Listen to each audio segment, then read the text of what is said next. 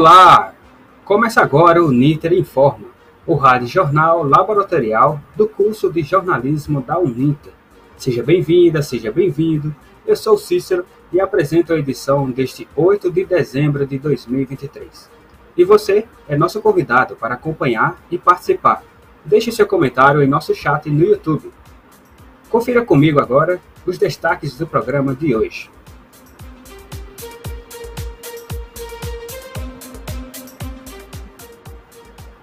Instituições de ensino superior apresentam críticas para a proposta do MEC para o EAD.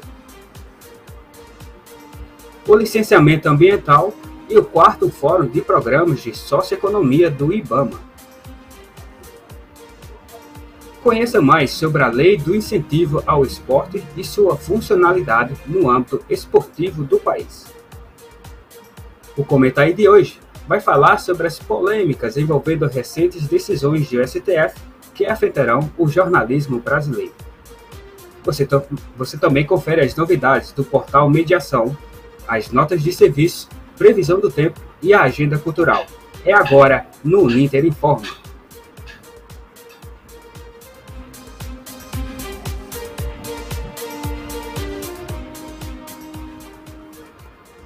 Não esqueça de acompanhar o Niter Informa também em nossas redes sociais. Essa, transmiss essa transmissão ocorre no canal do YouTube do curso de jornalismo em youtube.com.br jornalismo Uninter, tudo junto. E no Facebook da Rádio Uninter. Curta, compartilhe e comente em nossos chats. Sua participação será registrada durante o programa. Você também confere as edições anteriores do portal no portal Mediação uninter.com.br uninter.com.br barra Uninterinforma. O Uninter Informa é exibido a cada 15 dias, às sextas-feiras, a partir das 19 horas, pelas redes sociais. Para ouvir os programas anteriores no Spotify, busque por Rádio Uninter Informa. O Uninter Informa exibe a reportagem de Nayara Rosolém, que fala sobre instituições de ensino superior apresentarem críticas para a proposta do MEC para o ensino à distância. As instituições de ensino superior têm apresentado uma série de críticas à proposta do MEC para a educação à distância nos últimos meses. As medidas buscam um aumento de critérios de qualidade para a oferta da EAD. No entanto, uma das propostas prevê a autorização somente para aqueles com atividades presenciais obrigatórias inferior a 30% da carga horária, o que impacta e inviabiliza graduações de 16 áreas. Segundo dados divulgados pela revista Ensino Superior, na edição de novembro de 2023, no ano passado, mais de 3 milhões de estudantes ingressaram na EAD. Para o reitor da Uninter, Ben Orgaio, a proposta de carga horária mínima para atividades presenciais caminha contra a metodologia da EAD e o perfil do estudante. Nota-se né, um direcionamento muito forte aí de sindicatos, órgãos de classe, etc., contra a oferta uh, à distância, a modalidade à distância nas, nas suas áreas, e um, um, um, um falso entendimento de que, ah, mas se um curso precisar de mais de 30%, de 40%, 50%, então não precisa ser EAD. Isso é um erro crasso. Porque o curso, na modalidade EAD, chega lá onde um curso presencial não chega. Os cursos à distância estão chegando às comunidades isoladas. A discussão começou com o um grupo de trabalho de educação à distância, que em setembro de 2023 apresentou um relatório das análises acerca da oferta dos cursos de direito, enfermagem, odontologia e psicologia. A partir do documento, foi aberta uma consulta pública e se encerrou no dia 20 de novembro. Caso se concretize, a proposta do MEC proíbe a EAD para outras 12 graduações, vinculadas a áreas de saúde e educação. O coordenador da Comissão Própria de Avaliação da Uninter, Hélio Godoy, revela um crescimento de satisfação dos estudantes na última década, principalmente na modalidade à distância. O profissional considera necessário uma avaliação das instituições, mas em parâmetros que não causem prejuízo e retrocesso para a sociedade. Na atual é, pesquisa de infraestrutura, né, que foi realizada agora recentemente no mês de outubro, a média do, dos indicadores da pesquisa atingiu 8,7 Os próprios alunos estão falando que a modalidade que eles estão cursando, os cursos que eles estão realizando dentro né, da Uninter, na educação à distância são resultados muito positivos, muito favoráveis. Da forma como que nós formos né, trabalhar isso, poderemos certamente criar problemas para as gerações futuras e certamente né, iremos criar um retrocesso dentro da eh, atuação do ensino superior no país, sem dúvida nenhuma. Da Central de Notícias Uninter, Nayara Rosolém, especial para Uninter Informa. Obrigado, Nayara. É realmente o desenvolvimento do ensino superior no Brasil passa por essa etapa, né? E é muito importante que o EAD alcance cada vez mais regiões onde muitas vezes o setor público não consegue enviar uma universidade. Então, o EAD é importantíssimo para o desenvolvimento da educação no Brasil e é, permite pessoas que estão em situação, muitas vezes, que não conseguem é, acessar o ensino público ou que muitas vezes tem alguma dificuldade em, em conseguir algum curso que fica distante de, de, da residência, né? O EAD permite que é, se chegue, né, aonde a, onde está o aluno. Né? Então é muito importante que existam políticas para que o ensino público se torne melhor, com, a, com qualidade e que possa alcançar cada vez mais pessoas que não conseguem ter o acesso, né? que não conseguem ter acesso fácil. Então, o EAD é importantíssimo para o desenvolvimento da educação pública, da, educação no Brasil, mas também é necessário que haja regular, né, seja regularizado para que não ocorra cursos de baixa qualidade. Né? Então, obrigado, Nayara. Agora os destaques do portal Mediação com Matheus Fábio.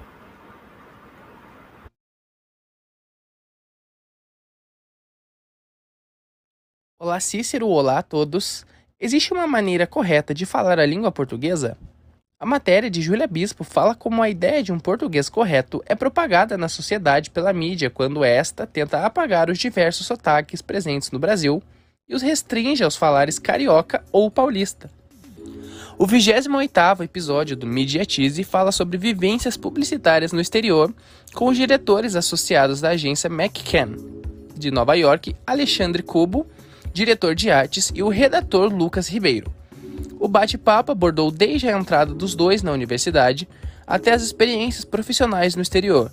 Os convidados contaram um pouco dos bastidores de carreira, sobre a agência em Nova York e os desafios da carreira em outro país.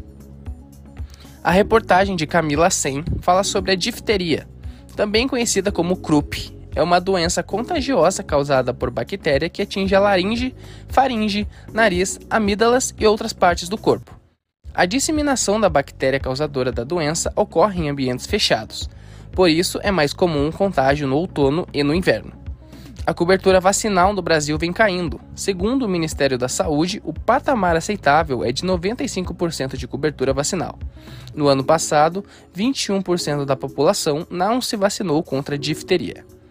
Você confere mais informações como estas no portal Mediação em mediaçãouninter.com.br, sem cedilha e sem acento. Repetindo, mediaçãouninter.com.br. E esses foram os destaques do portal Mediação de hoje. Matheus Fabro para o Uninter Informa.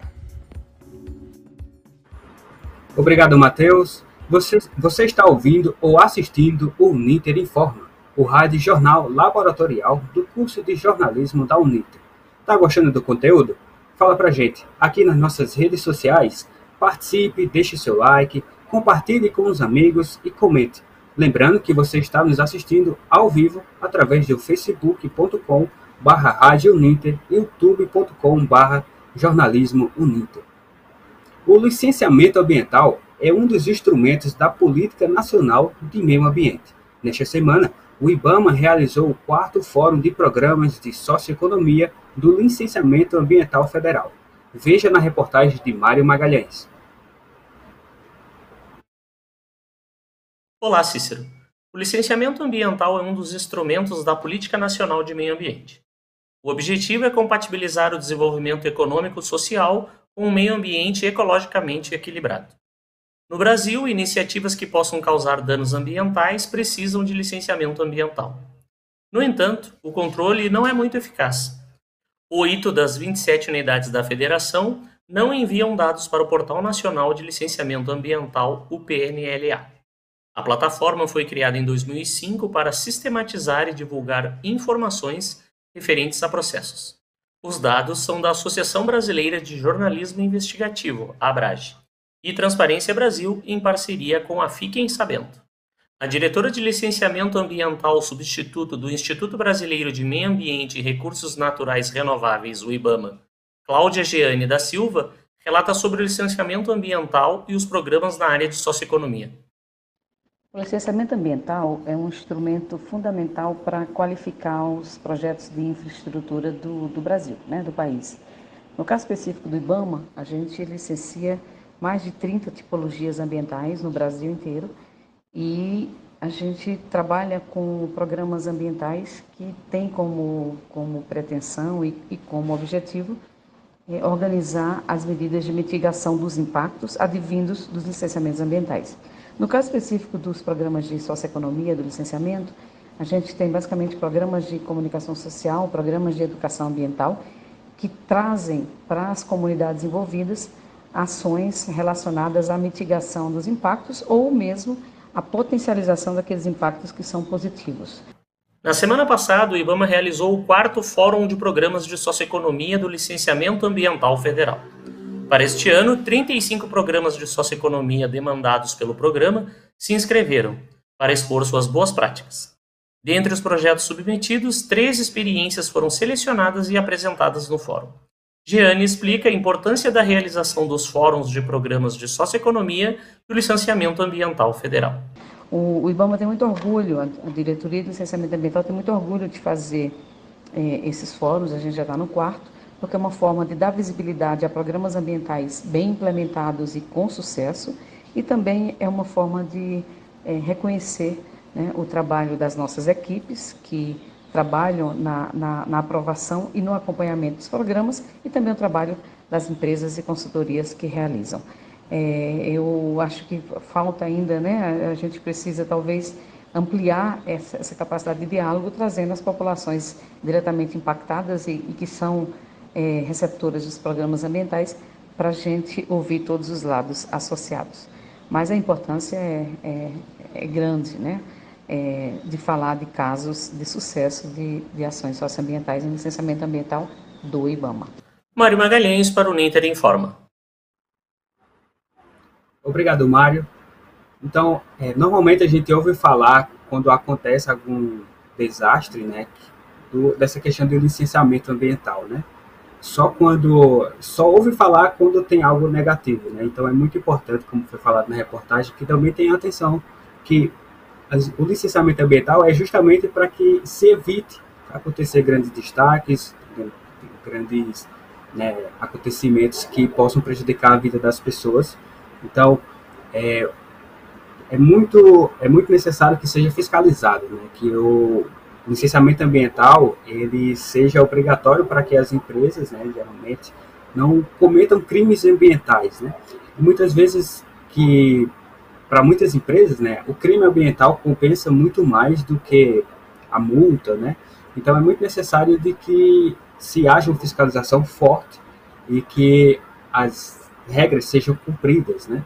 Para que cada vez mais o licenciamento ele seja não só uma obrigação, uma necessidade que, eh, né, que grandes empresas, principalmente, a gente ouve falar muito das mineradoras, né, que aconteceu vários desastres no Brasil recente. Então, e com certeza todas tinham licenciamento ambiental, mas será quais serão as consequências desse quando algo dá errado, né? Então, a, e agora vamos à previsão do tempo em todo o Brasil com o Matheus Fábio. Como fica o tempo para o fim de semana, Matheus? Olá Cícero e olá a todos. Na região sul, onde as condições para chuva aumentam por causa da formação de uma nova frente fria na costa da região. Junto com esta frente fria vai haver a formação de um ciclone extratropical, mas que ficará em alto mar e não terá influência direta sobre o sul do Brasil. Apenas o sudoeste gaúcho, região de Uruguaiana, não terá chuva. No sul do Rio Grande do Sul, chove de forma passageira, mas o sol aparece, maior parte do dia. A Grande Curitiba, o litoral e o norte do Paraná, o Vale do Itajaí, o sul do litoral de Santa Catarina tem períodos com sol e pancadas de chuva, com raios principalmente à tarde e à noite. Há risco de chuva forte. Na região sudeste, o ar continua quente sobre o sudeste e o calor estimula a formação de nuvens carregadas em muitas áreas da região. A alta pressão atmosférica do Atlântico Sul influencia o norte do Rio de Janeiro, Espírito Santo, o centro, o norte e o leste de Minas Gerais, deixando o ar mais seco nestas regiões. Por isso, menos nuvens se formam. O sol fica forte o dia todo e não chove. Na região centro-oeste, a alta pressão do Atlântico Sul ganha força sobre o centro-oeste, deixando o ar mais seco e diminuindo a quantidade de nuvens carregadas sobre a região, o calor aumenta em relação ao início da semana em Goiânia e no centro, leste e nordeste de Goiás e no Distrito Federal. O dia é com sol e sem chuva. Nas demais áreas de Goiás, em Mato Grosso e em Mato Grosso do Sul, o sol aparece forte, mas algumas pancadas de chuva com raios voltam a ocorrer à tarde e à noite, mas de forma isolada. Ainda há risco de chuva moderada a forte no centro, sul e leste de Mato Grosso do Sul e no norte e noroeste de Mato Grosso. Já no Nordeste, o ar fica mais seco sobre a grande parte do Nordeste e baixa umidade dificulta a formação de grandes nuvens e ocorrência de chuva. No centro-sul do Ceará, no sul, centro e leste do Piauí, nos estados da Bahia, Sergipe, Alagoas, Pernambuco e Paraíba e Rio Grande do Norte, o dia é com muito sol e algumas nuvens. Pancadas de chuva ocorrem no litoral, na zona da mata e no agreste da região de Ilhéus, na Bahia, até o Rio Grande do Norte. Em geral, a chuva passageira e fraca, mas pode chover de forma moderada entre Salvador e Ilhéus, no litoral de Alagoas e Pernambuco. E na região norte, o calor e a umidade elevada geram nuvens carregadas sobre praticamente toda a região norte. A zona de convergência intertropical aumenta a chuva do extremo norte do Amapá. Apenas o leste do Tocantins, divisa com a Bahia, tem um dia com sol e sem chuva o tempo fica mais instável no extremo norte do Amapá, no norte, noroeste e leste do Amazonas e no oeste do Pará. Estas regiões têm sol, mas as pancadas de chuva acontecem a qualquer hora. Há risco de temporal. Nas demais áreas do Amapá, Pará e do Amazonas, no Acre, em Rondônia, Roraima e no Tocantins, o sol aparece forte e ocorrem pancadas de chuva com raios principalmente à tarde e à noite. Há risco de chuva forte a moderada. Lembrando que as informações são do site Clima Tempo. Matheus Fabro, para o Uninter Informa. É, aqui no Nordeste, em Pernambuco, a gente torce para que a chuva frequente seja quanto antes. Você conferiu aí a previsão do tempo. Obrigado, Matheus. Agora é hora de opinião aqui no Uninter Informa. É hora do Comenta aí. O tema desta semana é a decisão do STF sobre a responsabilidade da imprensa, hoje com Alana Della Poça. O Supremo Tribunal Federal estabeleceu no último dia 29 um marco no jornalismo brasileiro. A tese jurídica aprovada define critérios para a responsabilização de veículos de imprensa por declarações de entrevistados que atribuam falsamente crimes a terceiros. Na decisão, que foi tomada por unanimidade, os veículos podem ter de pagar indenização se houver indícios concretos de falsidade na acusação. Os ministros alegam que a liberdade de expressão deve ser exercida com cautela e responsabilidade. A Federação Nacional dos Jornalistas já demonstrou preocupação com a decisão e suas possíveis interpretações. O ministro relator do caso, Marco Aurélio, defendeu que as empresas jornalísticas não podem ser responsabilizadas em âmbito civil por declarações dos entrevistados, desde que o jornal não emita nenhuma opinião sobre o caso. Essa questão coloca em foco todo um debate e a busca de equilíbrio entre a liberdade de expressão da imprensa e a responsabilidade civil. A egressa de jornalismo da Uninter, Ana Oliveira, dá a sua opinião sobre o assunto. A decisão é problemática porque como responsabilizar o veículo pelo que o entrevistado fala numa entrevista ao vivo? Não tem como prever o que o entrevistado fala, não tem como ter um controle prévio do que vai ser dito. Essa decisão limita e inibe os jornalistas e os veículos de comunicação. É preciso esclarecer alguns pontos da tese de forma clara e objetiva. Esse tipo de decisão mostra o quanto ainda é necessário aprofundar o debate nesse assunto. O Código de Ética do Jornalista, no artigo 2, propõe que a informação deve se pautar pela real veracidade dos fatos e terá finalidade específica, interesse social e coletivo. Ser jornalista não se limita apenas em relatar as informações, possui compromisso com os valores fundamentais da democracia. É importante também que os jornalistas e os veículos de comunicação estejam cientes dos limites legais, dos parâmetros e dos cuidados necessários para evitar problemas futuros. A liberdade de expressão é uma conquista muito importante e preciosa que nos introduz num país democrático. A liberdade traz com ela responsabilidade e deveres. Portanto, tudo que se fala ou se escreve tem consequências. Por isso a importância de se ter uma conduta ética e responsável.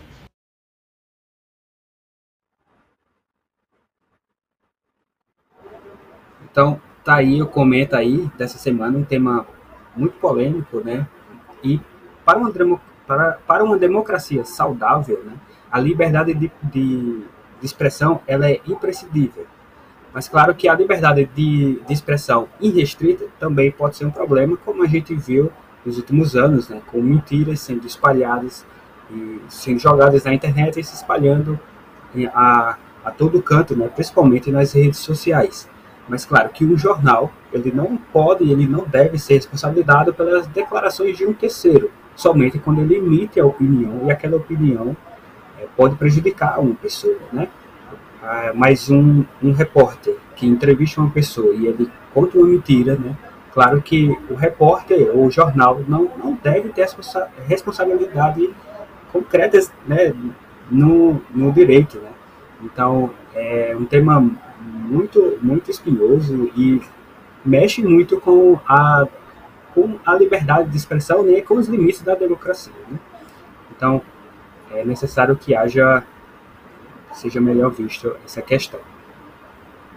A fomentação do cenário esportivo através da Lei do Incentivo ao Esporte percorre em cenário nacional e atua como uma ferramenta social. Confira na reportagem de Rafaela Martins.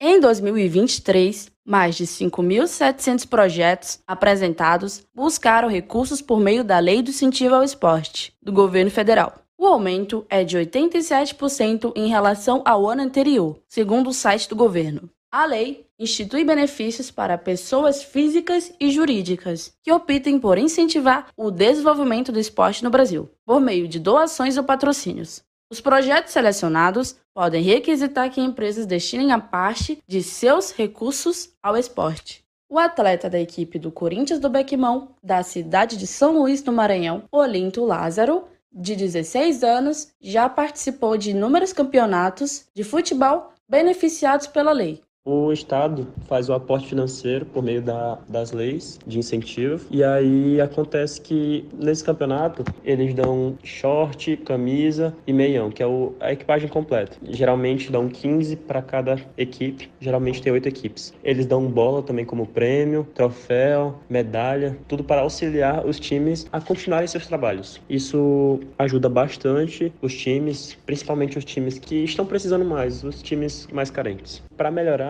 deveria ter mais campeonatos durante o ano, só que eles demorassem mais, não fossem tão rápidos, por exemplo, de um mês e meio, fosse mais de uns três, quatro meses. Assim, tornaria um campeonato mais competitivo. Podem concorrer ao apoio organizações que se enquadram em alguns requisitos. São eles: entidades sem fins lucrativos, com o mínimo de um ano em funcionamento, com finalidade esportiva expressa em seu estatuto social, e sem registro de inadimplência junto ao governo federal. As inscrições são realizadas pelo site do Ministério do Esporte em www.gov.br. Rafaela Machins para o Unido Informa. Obrigado, Rafaela. Então, esse é um é muito importante, né, que o esporte no Brasil seja incentivado, né? E essa forma é a maneira que foi encontrada para que o imposto, né, que vai para o estado seja repassado direto para uma atividade, né? Isso acontece no esporte, isso acontece na cultura, né? E o Brasil tem muito potencial de ser uma potência no esporte, como a gente vê muitas vezes no, nas Olimpíadas, né? no, esporte, no Pan-Americano. Então, esse incentivo fiscal é muito, é muito necessário e muito importante, né? principalmente muitas, muita garotada né? sonha em alcançar a, é, ser um atleta profissional. Então, obrigado pela reportagem, Rafael. E agora vamos, a notas de, vamos às notas de serviço. Aquelas informações de utilidades públicas que podem ajudar você, seus familiares e amigos. É com você, Maria Luísa Nogueira. Olá, Cícero. Foi aprovado pelo Senado nesta terça-feira o projeto que regulamenta e acelera o processo de registro de agrotóxicos no Brasil. Segundo a proposta, os processos de concessão e reavaliação de registros desses produtos deverão seguir prazos mais curtos do que os atuais. Foi lançado pelo Ministério da Saúde uma assistente virtual que vai ajudar com informações de vacinação e trazer alertas sobre notícias falsas. Para utilizar, é só adicionar o contato 61 993 81 8399. Repetindo, 61 993 81 8399. Foi criado pelo governo, via medida provisória, uma poupança para incentivar alunos de baixa renda a permanecer e concluir o ensino médio. O aluno deverá ter uma renda familiar per capita mensal igual ou inferior a 218 reais. Maria Nogueira para o Ninter informa. Então, você conferiu aí as notas de serviço com Maria Nogueira. E chegou a hora de programar o seu fim de semana. Vamos às dicas da nossa agenda cultural. Olá, Camila. Olá, Cícero! A Mostra e Feirão da Resistência acontece neste sábado, dia 9 de dezembro, como último evento comemorativo dos 10 anos do projeto Cultura em Resistência, de Londrina. A programação reúne coletivos e artistas residentes do Movimento de Artistas de Rua de Londrina, com música, teatro, dança, palhaçaria e muito mais. O evento acontece das 9 horas da manhã até as 5 horas da tarde, na Vila Cultural Canto do Mar. Até 10 de dezembro, a Prefeitura Municipal de Apucarana apresenta o Festival das Artes do Cine Teatro Fênix. A participação é gratuita e a programação completa com coral, instrumentos, teatro e balé está disponível nas redes sociais da Secretaria de Promoção Artística, Cultural e Turística de Apucarana. Também até o dia 10 tem Virada Cultural em Toledo. O município terá uma programação artística diversa e gratuita, com música, dança, teatro infantil e circo. As atrações acontecem no Parque Diva Paimbarte, no Teatro Municipal e no Centro Cultural Oscar Silva. A tradicional Maria Fumaça iluminada da concessionária Rumo segue a sua atração e passará por diversas cidades do Paraná, com a presença do Papai Noel duendes e outras atrações. A programação gratuita do trem no estado é a seguinte: nesta sexta-feira, dia 8, a partir das 7 horas da noite, em Ponta Grossa. Sábado, dia 9, em Balsa Nova. E domingo, dia 10, Almirante Tamandaré e Curitiba, a partir das 7 e meia da noite. E seguindo com a programação na próxima semana. Já para quem curte um teatro, tem O Bicho, o Pinheiro e a Festa, com espetáculo em cartaz em Maringá neste domingo. Estará em cartaz no espaço Solagasta, em Maringá, com classificação livre para toda a família. E ingressos a partir de 15 reais, disponíveis no simpla.com.br. E esses foram os destaques culturais de hoje. É isso, então vamos programar também para sair nesse final de semana e no teatro. Então, esses foram os destaques culturais de hoje. Obrigado, Camila. Então, é isso aí, pessoal. O Nitra Informa fica por aqui. Acompanhe mais em facebook.com.br jornalismo e no portal mediação uninter.com.br. O Nitra Informa é exibido a cada 15 dias, às sextas-feiras, a partir das 19 horas, pelo canal do YouTube do curso de jornalismo da Uninter. Os programas anteriores você confere no Spotify. Um bom fim de semana para você. Eu sou Cícero Silva e estive na apresentação do programa de hoje. Trabalhos técnicos de Bárbara Carvalho e Arthur Salles, da Central de Notícias Uniter. Reportagens de Nayara Rosolém, Mário Magalhães e Rafaela Martins. Na produção desta edição, Participaram Maria Luísa Nogueira, Matheus Fabro, Alana Della Poça e Camila Sé. Editor-chefe, Matheus Fabro. Orientação e coordenação do curso de jornalismo Uniter, professor Guilherme Carvalho. Até a próxima.